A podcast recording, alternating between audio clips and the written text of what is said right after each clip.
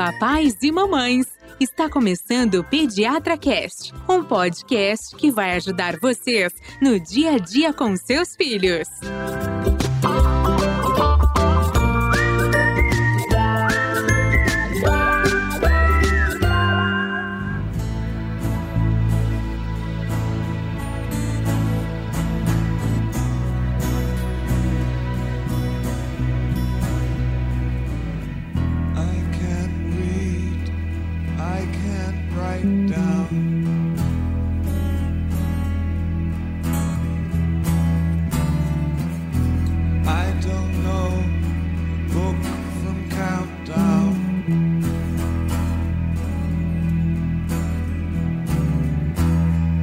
Alô, papais e mamães! Está começando mais um Pediatra Cast, o podcast que ajuda você no dia a dia com seus bebês, crianças e os adolescentes também. Meu nome é Gustavo Passi, eu sou podcaster apaixonado pelo João, o meu filho que às vezes aparece aqui no nosso episódio. Legal, eu sou Carolina, pediatra, mãe da marida Laura, podcaster já, e tava morrendo de saudade de gravar. Eu tirei férias e a gente atrasou uma semaninha, me fez falta a gravação, viu? Sou Ivania, mãe do Fernando, também sou pediatra e também já acho que sou podcaster, né? Depois de 252 episódios. Na verdade, Mil seguidores no Instagram, 252 episódios. A gente pode dizer que podcaster, né, Gu? a minha abertura acho que foi disléxica, não foi não? Até Ô. Gustavo, é o seguinte. ah, eu, tô, eu mandei pra você um texto tá, que você está vendo agora aí.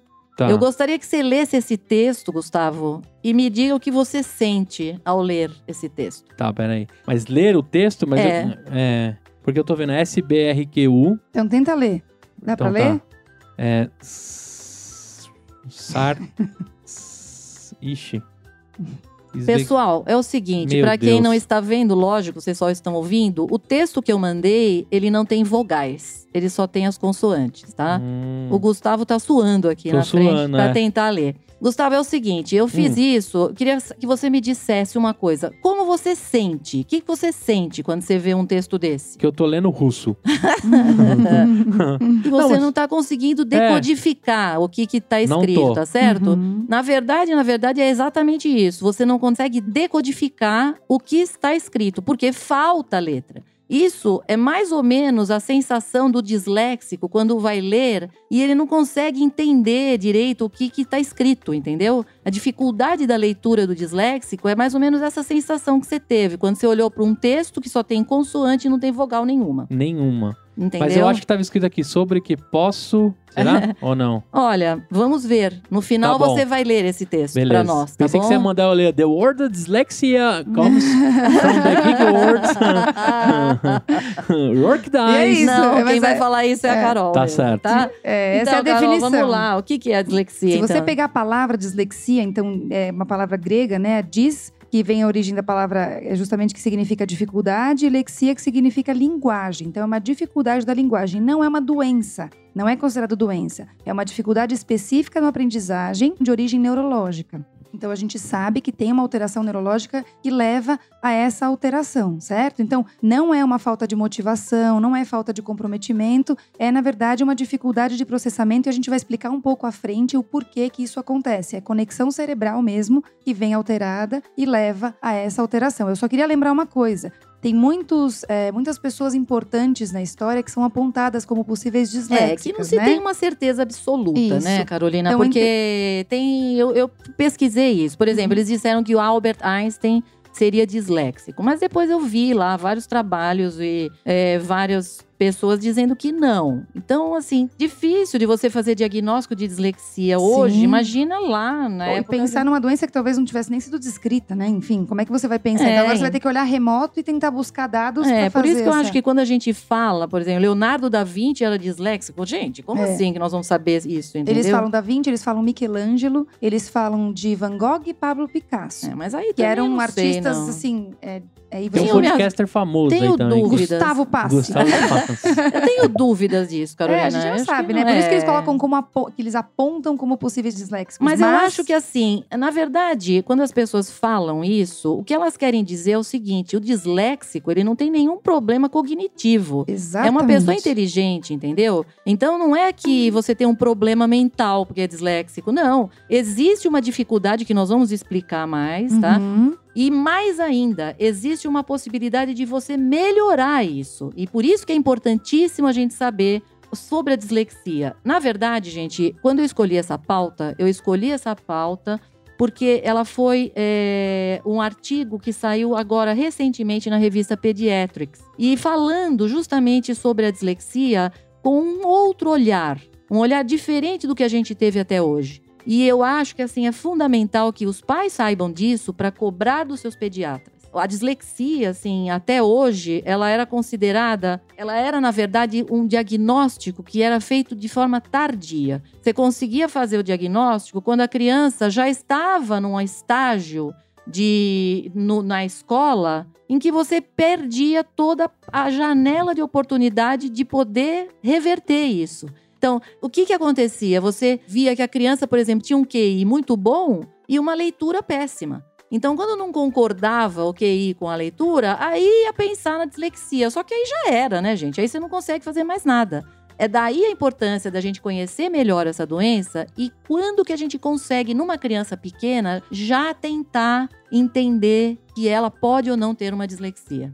Agora, você pode até me perguntar, né, Gustavo, por que que você... Eu vou fazer essa pergunta para Ah. você. Por que que você acha que é tão importante ter um domínio na leitura, Gustavo? Eu acho que para memorizar os estudos, você lê bem, né? Para você criar repertório, então você acaba se aprofundando nas leituras e vai criando um repertório legal. Certo. E também você desenvolve outros sentidos, né? Quando você tá lendo, você começa a imaginar dependendo da história que você tá. Acertei alguma coisa ou não? Não, acertou. Eu acho que É? sim. Só, Gustavo, que é muito mais do que isso, tá? Porque assim, você ter a capacidade de ler, ele é considerado quase um preditivo de saúde para a pessoa. Mais, assim, de saúde e de vida longa. Mais do que o fumo de cigarro e a obesidade. Quer dizer, a pessoa saber ler traz para ela, para a vida dela, uma chance de ir mais para frente, de ter bons resultados na vida, muito mais do que se ela tivesse vícios, entendeu? Por exemplo, as crianças que leem melhor e que vão bem na escola, que sabem ler bem, elas têm níveis melhores de educação, né? Elas têm menos problemas de, por exemplo, mesmo de doenças. Elas têm menos chances de serem, por exemplo, presas. Elas têm menos chances de entrarem na pobreza. Quem lê muito bem tem menos chance de tudo isso. Crianças, por exemplo, que têm dificuldades em ler, elas têm muito mais chance, por exemplo, de sofrerem de depressão e ansiedade. Por quê? Porque a pessoa, ela não lê bem e ela começa a ir mal na escola. Então, ela tem uma autoestima que vai pro pé, né? Isso traz para a criança uma sensação de que falhou, né? Que ela não é legal, que ela não é boa, que ela é pior que os outros. Isso leva a criança a ter esse tipo de problema, depressão, ansiedade, que vem em decorrência da dislexia. Não é que a, a depressão e a ansiedade levam a pessoa à dislexia, mas a dislexia, na verdade, é a causa dessas situações mentais. Ou seja, a gente sabe, por exemplo, que uma parte, uma boa parte das pessoas que estão encarceradas, americanas, existe uma- uma- um trabalho dizendo isso, que uma boa parte dessas pessoas tem dificuldade de leitura. Ou seja, olha até onde chega isso. Quer dizer, uma pessoa que não consegue ler, ela tem realmente uma chance na vida de se dar mal. Então é fundamental que a gente preste bastante atenção nisso logo cedo. E ajude num período em que é possível ajudar. Porque quando você deixa passar, já era.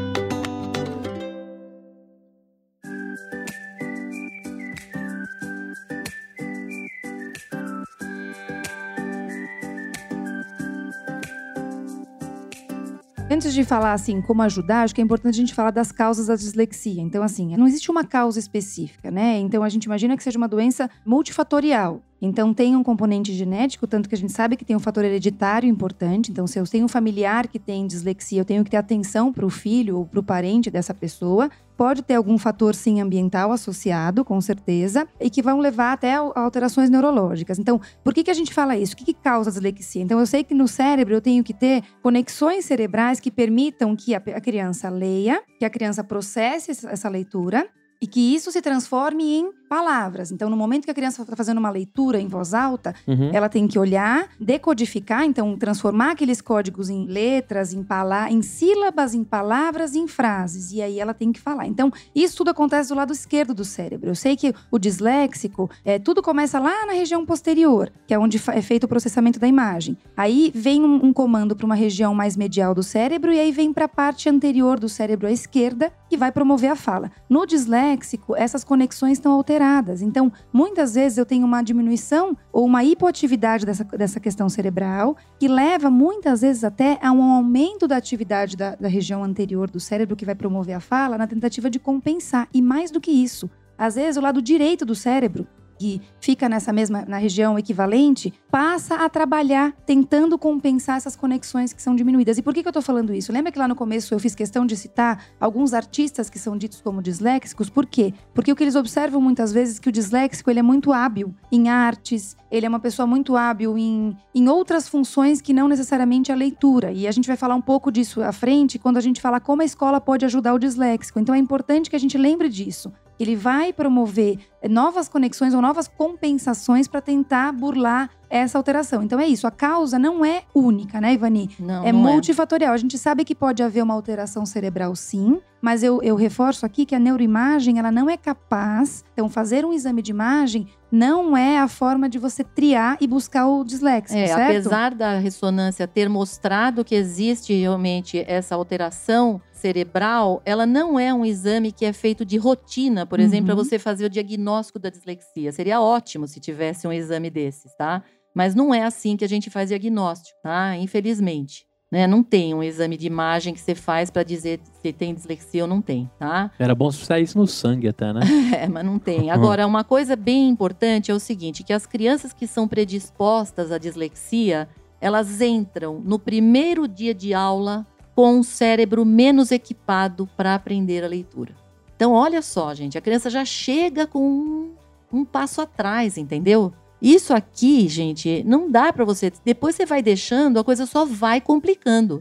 Porque, na verdade, Gustavo, quando você falou, quando eu te Hum. perguntei por que, que você acha que a leitura é importante, tudo que você falou, na verdade, dizia respeito justamente à compreensão das coisas que você está lendo, não é? Uhum. Você disse isso, que ia aumentar a sua bagagem, que ia aumentar, que Uhum. você ia entender a todas as coisas que você está lendo, ia Memorizar aprender a mais memorizar. Mas isso, uma vez que você consegue ler. Quando a Carolina falou que a criança precisa decodificar, não foi isso que você Foi. falou? Uhum. Decodificar, Gustavo, é exatamente o que você não conseguiu quando eu te dei um texto sem vogal. É, depois você me deu o caminho das pedras, eu comecei a ver essa frase Por aqui. que, que você não conseguiu decodificar? Você não conseguiu porque tá faltando coisas ali. Você consegue decodificar quando você lê uma palavra inteira e aí você consegue separar a sílaba, você decodifica ela. Agora, se tá faltando coisa, como é que você vai saber? Você entendeu? Uhum. E a criança disléxica, ela não consegue decodificar direito a palavra. Então é difícil para ela, quando ela lê, ela entender o que está escrito. Essa é a questão maior aqui.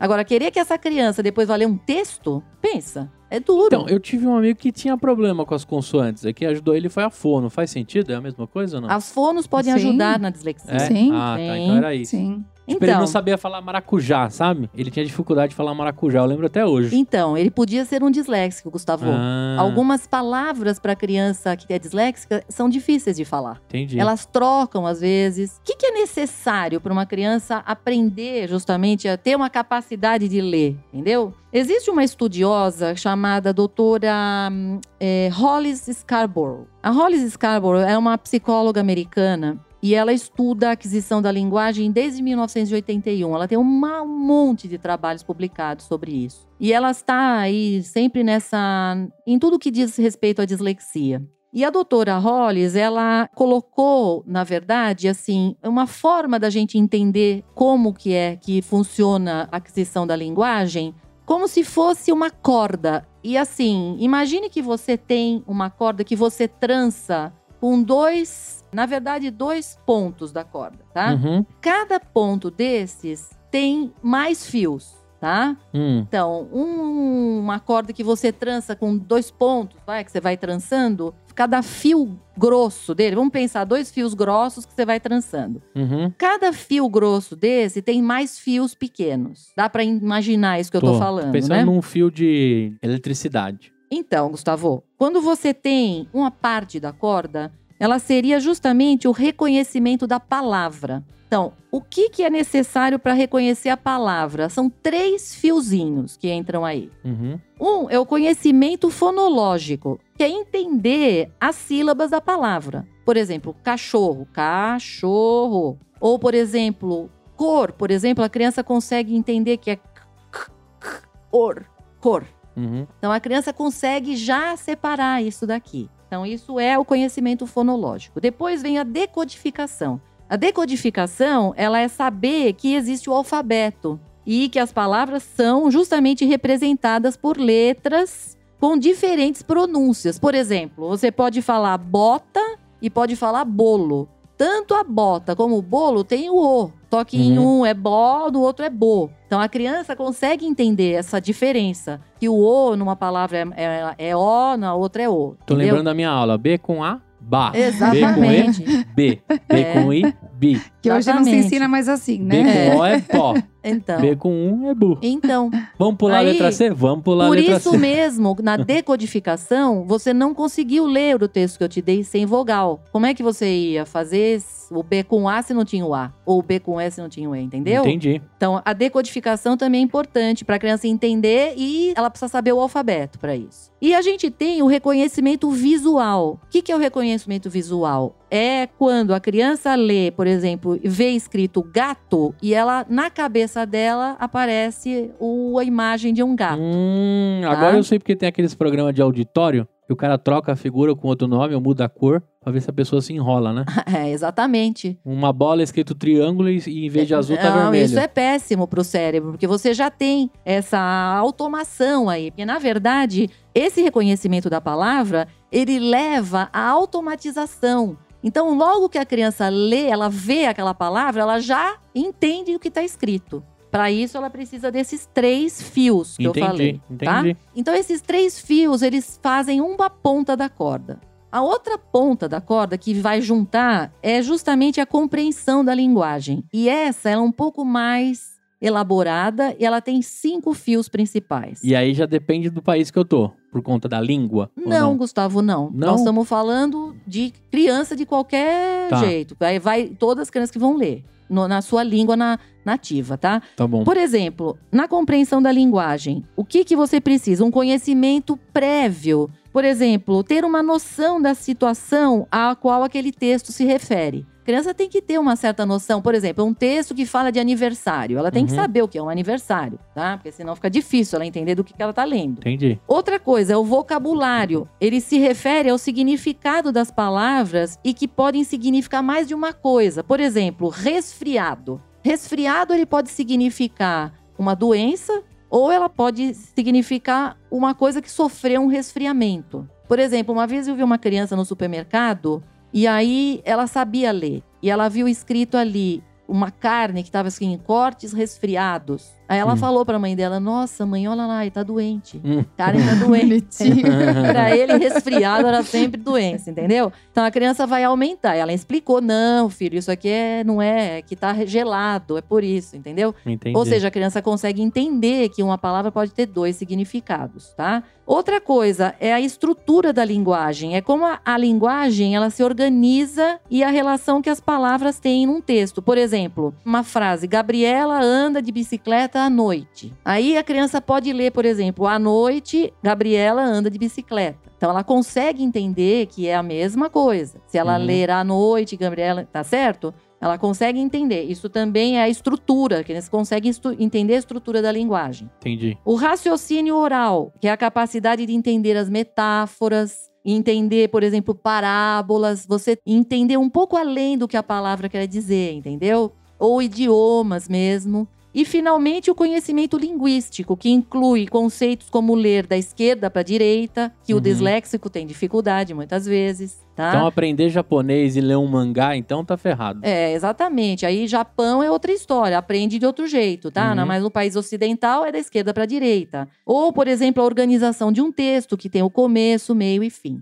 Então, esses cinco fios eles fazem parte da compreensão da linguagem e ele justamente leva ao aumento da estratégia da criança. Então, primeiro ela precisa entender, ter o reconhecimento da palavra, depois ela vai para a compreensão da linguagem. Então, essas todas essas coisas que eu disse, elas fazem parte do que a gente chama é, reading rope, que é como se fosse a corda da leitura. Se você tem um fio desse que não funciona, você Tá já pode chamar uma criança de disléxica. Com um fiozinho desse que não está funcionando, você já pode se preparar, porque pode ter algum problema em relação à, à leitura. Muito tá? Então bem. vejam como é complexo. Então a gente está falando de funcionamento cerebral, certo? De conexão cerebral, que a gente vai ter que ter uma função adequada, né? Um circuito cerebral e a conexão neuronal íntegra para que a gente possa promover uma compreensão e que isso vá caminhando. Então é isso. E como que eu posso perceber? Então, agora, tentando trazer para quem está ouvindo a gente um olhar, puxa, eu, eu acho que meu filho tem dislexia, eu acho que eu tenho dislexia. Então, como a Ivani falou, é muito importante que a gente procure esse diagnóstico precocemente. Certo? E a gente vai falar, vai reforçar isso à frente. Então, existem alguns indícios que falam a favor de uma criança que ela pode ter dislexia. Então, primeiro, se essa suspeita for levantada, você tem que procurar uma história familiar positiva. Hum. Então, se esse paciente tem história familiar positiva, já é um dado importante. Segundo, se essa criança teve alguma alteração do nascimento. Então, a gente não falou que tem que ter conexão ne- cerebral íntegra, eu tô falando de, de tecido íntegro. Então, se foi uma criança prematura extrema que tomou muito oxigênio,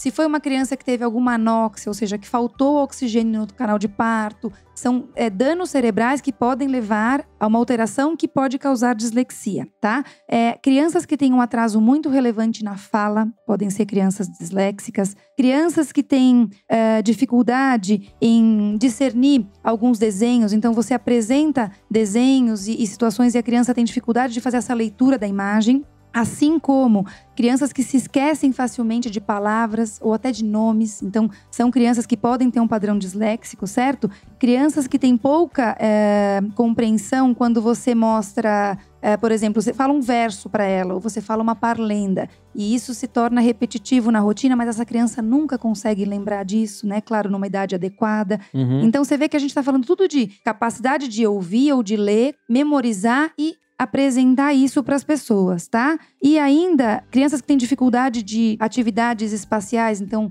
montar quebra-cabeça, montar Lego. E até crianças que não se interessam pelo aprendizado. Então, tem situações que a criança vai passar, isso que a Ivani falou, é, ela vai para a escola já com um repertório, uma capacidade de aprendizado menor. Então, essa criança passa por uma dificuldade tão grande que se ela não for acolhida, Uhum. ela vai se afastar. É, eu queria uma parte aqui em relação ao seguinte, voltando naquela corda que eu falei, naquelas todas Uhum. aquelas cordinhas, veja bem, aquelas iniciais que eu tinha dito que eram reconhecimento da palavra e que tinham muito a ver com o conhecimento fonológico. Então, gente, é o seguinte, quando você tem um déficit, principalmente no reconhecimento de fonemas, e isso é uma coisa que acontece cedo na criança. Você logo Uhum. percebe, é a hora da gente começar a perceber que essa criança pode precisar de ajuda, porque essa criança, ela vai ter o quê? Uns 5 anos de idade, mais ou menos. Hum. Se a gente for esperar, por exemplo, para ela já entrar na escola, para ela olhar a- as palavras, já ter que ler um texto, a coisa já andou.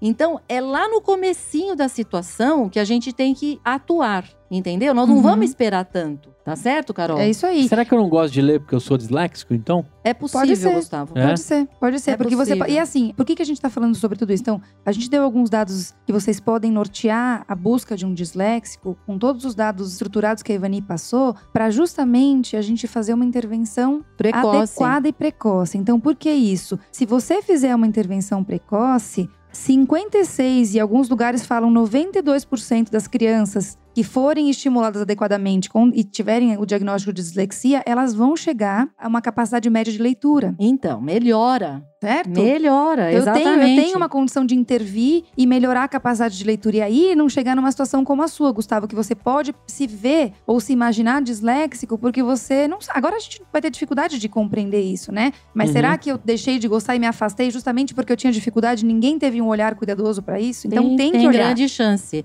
Em geral, as crianças são diagnosticadas, a maioria das vezes, no final do terceiro pro quarto ano, Uhum. entendeu? Aí pensa, a coisa já andou demais, né? É. Quando a gente, na verdade, deveria fazer o diagnóstico na pré-escola. Terceiro, quarto ano da escola, né, Ivani? Não terceiro, quarto ano de vida da criança, né? Não, terceiro, quarto ano da escola. escola. Então, Você pensa que a criança tá lá quase no final do Fundamental 1. É, não, ela já Uhum. tem o quê? Nove Né? anos de Nove idade. anos de em idade. geral, é por volta dessa idade. Nove Isso anos que você faz diagnóstico. Quando devia fazer o diagnóstico, quando tem cinco. Porque aí você tem uma janela de oportunidade ainda, uma plasticidade cerebral para você atuar e correr, entendeu? Para não ela não ter todo esse déficit. E né? mais do que isso, Ivani, lembra no nosso episódio de leitura o quanto é importante a gente ler para a criança precocemente, porque isso vai aumentar o repertório, o número de palavras, o vocabulário. Lembra que a gente falou isso Sim, no nosso falamos. episódio? é. Então, a criança que tem uma capacidade de leitura menor, então digamos que a criança está no percentil 10 de capacidade de leitura, sendo um disléxico, tá? Hum. Ela vai conseguir ler tantas palavras em um ano é, que uma pessoa com uma- um, um percentil 90 de leitura leria em poucos dias. Então, veja que o vocabulário muda, a exposição a palavras muda, então é muito relevante. A gente não está falando só de aprendizado na escola, a gente está Uhum. falando na vida dessa pessoa, né, Ivani? Isso vai ter um Exatamente. impacto muito relevante, tá? Ou seja, vai ter pelo seguinte, você vê que consequência que você tem de não fazer o diagnóstico. Primeiro, a criança pode ser taxada, por exemplo, de preguiçosa, estúpida, entendeu? Burra, criança que não aprende. Preguiçosa, demais. preguiçosa, entendeu? Isso leva, claro, a uma baixa da, da autoestima da criança e pode levar, como eu tinha falado antes, em ansiedade e depressão, Uhum. né? Essas crianças têm menos chance de completar o high school, o ensino, ensino médio, porque ela se sente realmente des- desanimada para isso, porque não consegue ler, como é que vai estudar as coisas? Difícil, né? É tão relevante Isso. que leva às, às taxas que você falou de encarceramento, né? Exatamente. Acaba entrando pro crime, né? Porque não Sim. sabe. E aí é o que eu tinha dito: 28 a 45%, isso é de estatística americana, da juventude que está encarcerada e 20 a 30% dos adultos encarcerados têm um problema de leitura. Uhum. Tiveram um problema e têm um problema de leitura. Tá certo? No caso dos adultos, tem mais chance de ficarem desempregados, de ganharem menos. Então a leitura, gente, ela faz toda a diferença na vida. Só isso, tá? Não só a leitura, mas como a compreensão dessa pessoa como incapaz, né? Então, ela não só não lê, como ela se entende incapaz, e isso vai levar a um processo de diminuição de autoestima e com todos os reflexos que a gente sabe muito bem disso.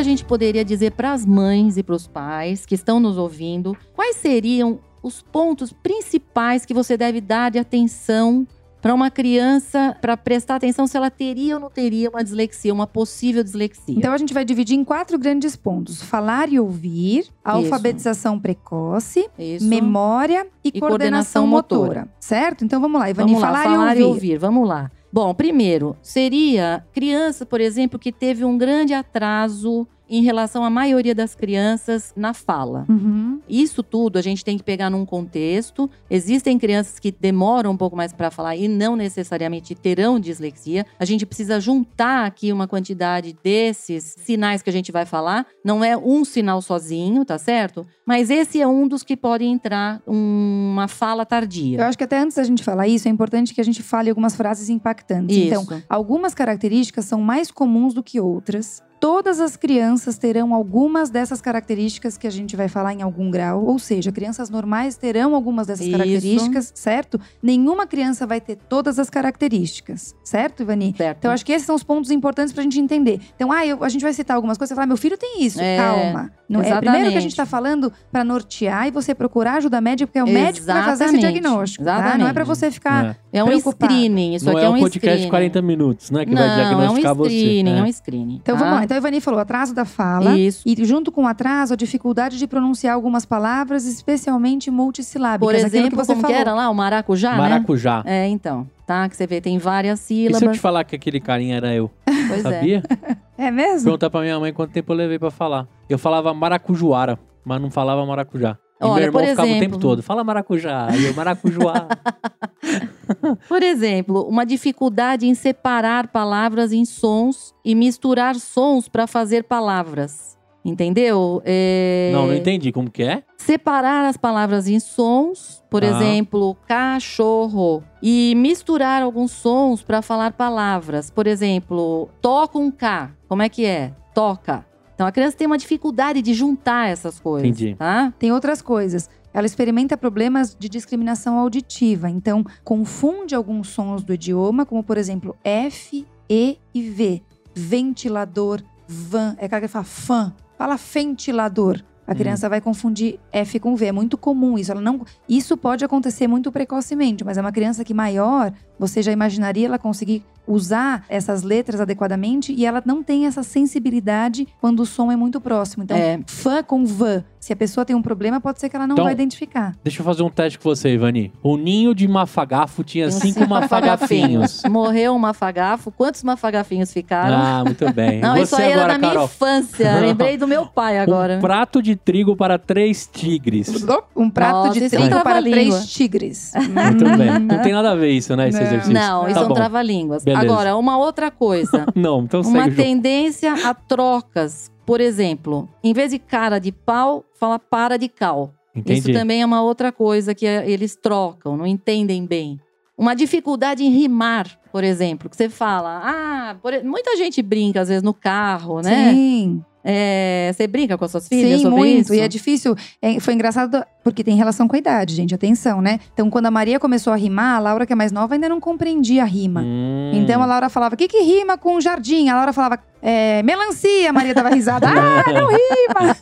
Mas isso é só bom, vou mostrar pra você. Até o fim do podcast você vai entender. Nossa! É, não sou o Caju e Castanha, mas é. Que lindo.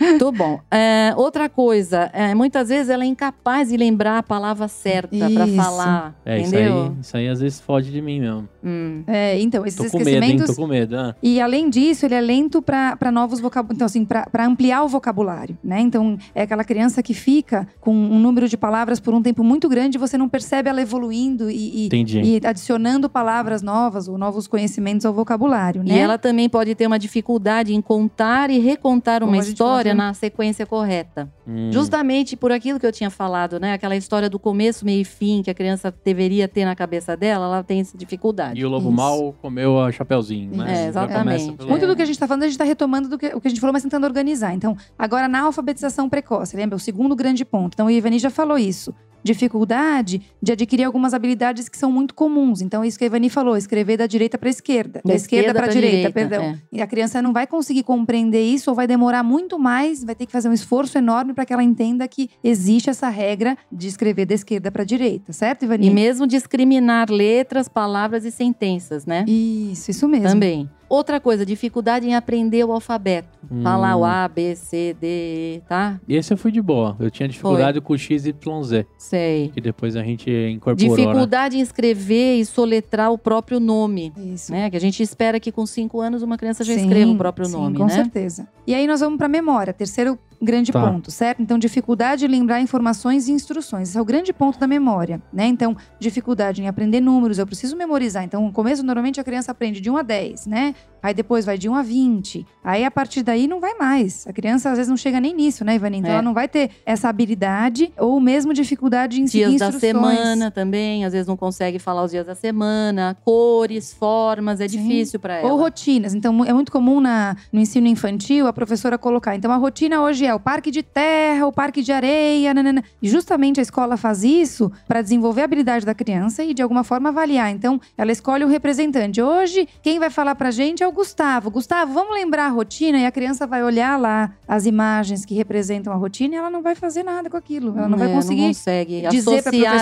quando ela já imagem. deveria Hum. falar. Associar a imagem com o que tem que o que acontece ali, ela não consegue. e nem, nem usar a memória. Então, você vê que é uma criança que tem muita dificuldade, certo? E por último, coordenação motora. Então, dificuldade principal de coordenar olho e mão, certo, Ivani? Sim. Então, o que, que a gente tem? Muita dificuldade, por exemplo, em manter um ritmo de escrita. Então, você tem que, por exemplo, às vezes, é, fazer uma leitura ou fazer uma compreensão e você tem um. A gente tem um ritmo, né, de escrita. Uhum. Quando você olha alguém escrevendo, até você fala, nossa, como você escreve rápido. Hum. Nossa, como você escreve devagar. Então você vê que tem toda uma, uma rotina que a pessoa tem a sua própria rotina. E na criança você não vai conseguir identificar isso ou vai ver uma lentidão muito grande nisso. E tem um desenvolvimento de coordenação motora fina, mais lento que as outras crianças. Exatamente. Justamente por isso aí também, né? Uhum. Que a escrita tem muito a ver com a, a coordenação motora fina. Pô, Aí, aquele é brinquedinho isso. dos gênios, então, era bom pra exercitar as crianças, né? É. Não, aquilo exercita a memória, né? Só a memória. Tá. Agora eu queria só falar uma coisa, antes da gente finalizar, eu queria falar assim: a escola tem um papel fundamental em reconhecer, e a partir do momento que a criança é diagnosticada com dislexia ou é reconhecida como disléxica, a escola precisa e deveria ter instrumentos para ajudar essa criança. Então a gente fala assim que essa criança tem que procurar um fonoaudiólogo, um estímulo adequado, mas é importante que a escola também tenha um olhar cuidadoso. Então, o que quem estuda dislexia fala? Essa criança, por exemplo, é importante que o professor muitas vezes faça a leitura em voz alta do enunciado do problema, por exemplo. Permita que a criança tenha um,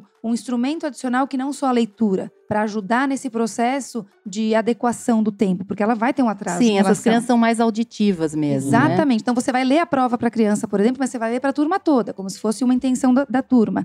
Você normalmente vai precisar de mais tempo para essa criança fazer a prova e você vai precisar rever a questão. É, mas Não isso pra- você já tá falando naquela criança que já passou Que aquela. Já tem o diagnóstico. Já tem Vanille, sim. diagnóstico E que às aí, vezes é. ela tá encaminhando, mas ela ainda precisa de ajuda. É. E o. Gustavo, com Eu os seus gostaria- 33 anos recém-feitos, Ah, Gustavo, Tem você, conserto ou não? Você criou o seu mecanismo de defesa já, Gustavo. Entendi. Quer dizer, você já, entendeu? O seu cérebro, de uma certa forma, ele conseguiu compensar. entendi. Entendeu? Hoje, assim, pode ser que você ainda seja uma pessoa que não se dá bem com os livros, não gosta Não de ler, entendeu? Mas você compensou de alguma forma. Felizmente não foi encarcerado, né? Foi, ainda foi bem, com áudio, né? né? Fazendo podcast. Então, né? Exatamente. pra você ver. Ó, só só para finalizar essa coisa da escola. Então, oralizar, ler as provas, mais tempo muitas vezes a criança vai precisar. Uma coisa que se fala muito é você priorizar o conteúdo e não necessariamente você descontar a nota de ortografia, porque essa criança vai ter mais dificuldade em ortografia. Então, Hum, É importante que o professor tenha essa sensibilidade, tá? Muitas vezes você dá instrumentos, então às vezes você vai permitir que essa criança, por exemplo, em matemática, utilize tabelas, fórmulas prontas para ajudar ela a alcançar a turma ou facilitar que ela siga e acompanhe a turma. E usar trabalhos, por exemplo, pesquisa de campo. É claro que incluindo a- as habilidades dentro do, do conteúdo da escola, mas você também ajudar essa criança no que ela tem habilidade e promover o conhecimento a partir do que ela é capaz de fazer. Porque isso que a Ivani falou é fundamental. Isso é uma criança maior, claro, mas às vezes, mesmo com estímulo, essa criança ainda vai seguir com algum déficit, né? Sim, mas eu volto a dizer, porque eu acho que na minha cabeça a dislexia sempre foi uma coisa que não tinha jeito, que você ia descobrir quando Lá a criança já estava lendo, Uhum. entendeu? E quando eu li esse trabalho, eu fiquei muito tocada com isso, porque eu nunca imaginei que a gente pudesse começar. E olha, assim que eu terminei de ler esse trabalho, eu comecei aqui no consultório a perguntar, fazer um screeningzinho básico das crianças para saber, tem dificuldade, ele Uhum. sabe rimar, ele sabe falar, contar, ler, faz, falar o alfabeto. São pequenas coisas que você pode começar a perguntar, porque quando você percebe que tem uma dificuldade, você vai correr atrás, entendeu? E às vezes você, como profissional da saúde, sinalizar a escola sobre isso, né, Ivani? Enfim, se a Exatamente, porque a própria ainda. escola não tem tanto ainda essa visão precoce, Sim. que eu acho que é fundamental, gente. E mais do que Hã? isso, acho que hoje em dia a gente tem muito aquela a escola socioconstrutivista que permite que a criança vá no seu ritmo. É, Claro que então, sim. mas... Mas existem algumas. O limite, né, do que a gente espera de normalidade, que a gente tem que ter um olhar atento É. Deixar para isso. passar né? uma janela de oportunidade é uma crueldade para uma criança, tá certo? Você negar ela a oportunidade de estar melhor. Bom, agora nós vamos fechar com o Gustavo tendo de volta as suas vogais, tá, Tá. certo? Agora sim, Gustavo, você tem o texto. Com as vogais você consegue decodificar direitinho o que tá escrito. Ah, Vamos mas lá. eu leio ele ou, ou eu tento decifrar sabendo que tava faltando as vogais? Não, pode ler. Não, Posso agora, ler? Agora Tá. está aí o texto para você. Saber que a pessoa é portadora de dislexia e conhecer as características do distúrbio é o melhor caminho para evitar prejuízos no desempenho escolar, no desempenho escolar e social, e os rótulos depreciativos que levam à baixa estima. É isso aí. De tudo que você falou, depois que você me disse que faltava as vogais, a única palavra que eu encontrei no texto embaralhado foi distúrbios. o resto eu não encontrei nenhuma, é Tá muito vendo? difícil. É eu vou fazer aí. junto com o post a fotinha de como tava o texto. Legal. Pra ver se as nossas seguidoras conseguem decifrar o que tá escrito, né? Olha, todos os trabalhos que a gente usou para fazer essa pauta, gente, estão então no nosso post. Vocês podem procurar, inclusive o trabalho que deu origem à ideia, que é o trabalho da Pediatrics, que saiu no mês passado. Uhum. Muito tá bem. certo? Maria e Laura leem bastante? Leem bastante. A Laura tá começando agora. A Laura tem cinco, né? Mas na quarentena, como a gente intensificou a leitura, que a gente ficou mais em casa e a leitura no- da noite acabou ficando mais longa porque a gente não tinha o dia seguinte, as meninas não estavam indo pra escola tão cedo. Muitas noites ela me pedia: "Mamãe, agora eu quero aprender a ler, você me ajuda?". Então ela já tem o interesse, mas eu acho que tudo no seu tempo, né? E elas fazem leitura sim. A Maria já tem uma fluência que, graças a Deus, tá caminhando bem. Muito bem. E olha só, nós temos um pedido importante. Terminando esse podcast, você corre lá no iTunes, você vai assinar o nosso podcast, você vai correr também lá no Spotify e vai fazer o quê, Carol? Vai dar o seguir pra continuar nos seguindo, nos ouvindo e curtindo o nosso conteúdo. Isso aí. Se você sentiu que esse conteúdo foi bacana, compartilhe lá nos stories do seu Instagram. Marca a gente que a gente reposta também e mostra, né, quem são os papais e as mamães que estão curtindo com a gente aqui os episódios. Convide outros papais e mamães para ouvirem o nosso podcast e ajude o Pediatra Cast a crescer. Né? Agora que a gente tá com uma identidade visual novinha, tudo bonitinho, né? É isso Comentem aí. também o que vocês acharam. Obrigado por todos que ficaram com a gente e eles têm que acompanhar as nossas redes sociais. Quais são as nossas redes sociais e o nosso site? O nosso site é o www.pediatracast.com.br. Muito bem. Como que a gente tá no Instagram? A gente está com arroba pediatracast. Muito bem. A gente se vê no próximo domingo e Tchau, tchau.